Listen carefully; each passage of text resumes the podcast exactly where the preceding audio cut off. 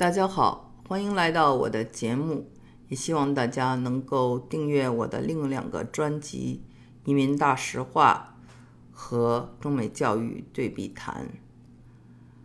在最近最热的就是奥运会了，东京奥运会是我感觉哦，大家。不知道有没有跟我一样的感觉？就是开幕式呢，他们试图想做的非常的国际化。那么我们也可能也又听到了约翰列侬非常著名的一首歌，叫做《Imagine》。那么他的遗孀小野洋子就后来在第二天 Twitter 上发表他的意见，说他的这个灵感啊。是，呃，就约翰列侬写这个写这首歌的时候，这个灵感呢是来自于小野洋子的。他说他是从东方来，约翰列侬是从西方来，他们在一起了。那么今天这个歌表达的还是一样的，不管你是从哪里来，大家在一起。那么我们发现啊，他的这个。嗯，有一个特别节目，就是奥运会开幕式之前的录制了一个非常前卫的这个舞蹈，叫做“哇塞哇塞”的，就是和的意思啊，大和民族。这个舞蹈呢，嗯，就是有一种萨满的感觉，有点怪诞，甚至有点恐怖，就像人类原始社会的时候呢。在做一种仪式，不管是祈福啊、求雨啊，还是这种祭祀，很多人就说这个阴气太重了，看着有点吓人，像过鬼节。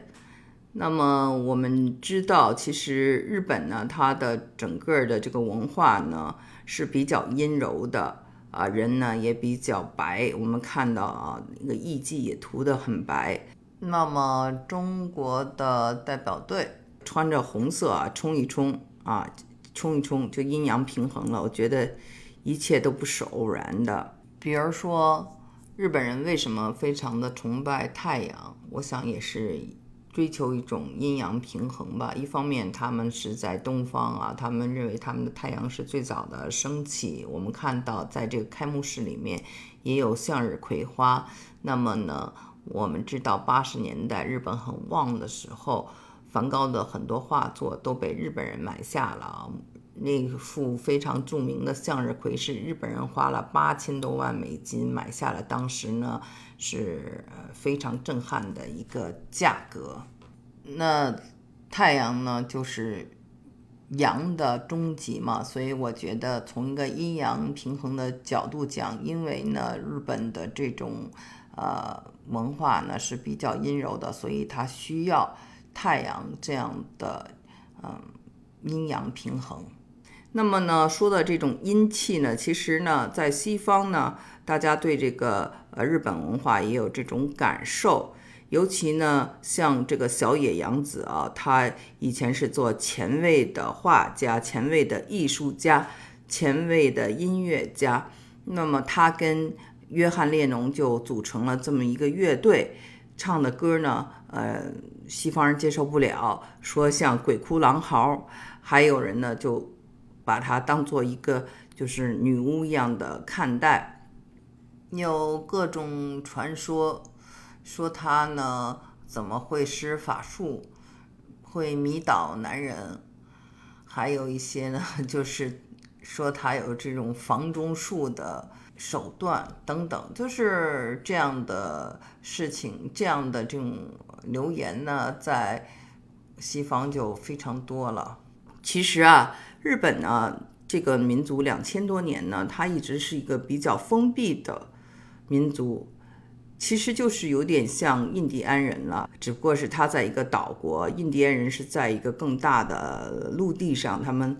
跟外界的交往呢是比较靠后的，所以呢，在佛教进入日本之前啊，或者是中国的文化影响日本之前，他们的这种啊起伏啊和他们的这种生活，真的就跟舞蹈中的那种萨满的感觉非常相似，有一种原始，因为他们还处在那种原始社会中。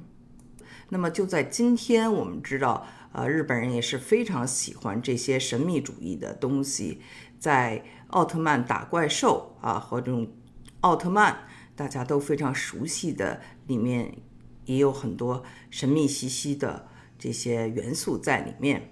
因为毕竟是日本呢，离亚洲大陆比较近，所以呢，它还是积极的发展啊，有了这个呃明治维新，所以呢，成了今天的样子。但是我们就回过来说，为什么他的这个先锋艺术是这么的怪诞和热爱原始，或者是这么样的阴气十足？那么这呢，跟他的这个本身的文化。有很大的关系。美国曾经有一本书非常的出名，叫做《菊与刀》。这本书呢，就是向美国人介绍日本的文化，它的双面性。一方面，它有非常残忍的、残酷的这种美的审美意识；一方面，它又有非常谦和的、礼貌的，还有优雅的。这个表层，昨天呢看这个东京的奥运会开幕式，我自己呢也给自己用日本明治时代的这种茶具，嗯，给自己做了抹茶，嗯，感受这种日本的文化，然后也想到了啊，那个他的这个表演呢，在有一定程度上是挺让人觉得恐怖的，我甚至想到了。他们的电影《感官世界》和贞子，因为这个呃，感官世界呢，就是真的是一种感官啊。他们这个舞蹈呢，它所表现出来的是一种非常强烈的原始的感官。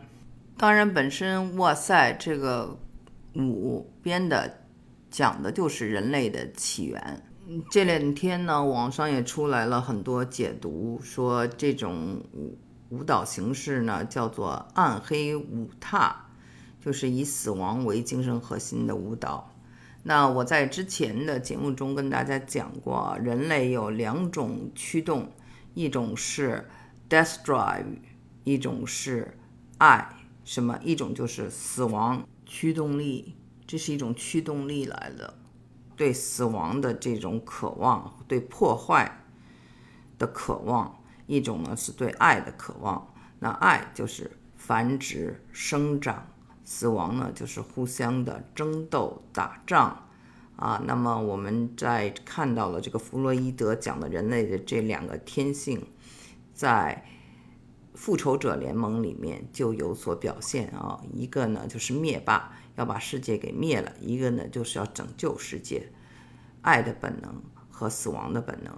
那么在这个舞蹈里头，我们也看到它讲的是生命的起源，但是呢，我们却看到了一些非常黑暗的，或者说一种恐怖的东西。那么呢，它可以说是怪诞的，也可以说是先锋的，英文叫做 avant-garde，就是非常的实验。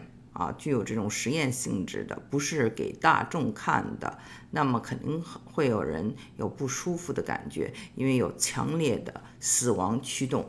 那这种死亡驱动，当然也跟这个我们生活在这个嗯疫情期间有很大的关系。日本呢，我们知道是非常渴望脱亚入欧的，非常的喜欢向这个。西洋的文化学习也非常善于向西方的文化学习，所以它有很多的这种语言形式、表达形式都是非常的西方的。然后我们看这个啊，弹琴的这个爵士钢琴家，他也是在美国这个 Berkeley 音乐学院啊念书的，整个的形式做派也非常的西洋。但是如果你太西洋了，就没有自己本土的东西，所以它又增加了一些他们啊合适的啊传统的东西。但是我们知道，合适的传统的东西很多都是来自于中国这种礼乐文明。那么他呢，一直就是一方面知道这种合适的礼乐文明和这种呃古老的东西，西方人是非常喜欢的啊，所以呢，他们在跟西方接触的时候，发现哎，这个东西西方人买账，我们要保留下来。那同时，他们也一直的在渴望融入西方和被西方所接受。那么，在西方人的眼里，日本的文化就是菊与刀，是一个具有非常双面性的这么一个文化，而且它最大的这种特色，他们归结为就是羞耻文化，人们非常在乎他的尊严和他的荣誉感。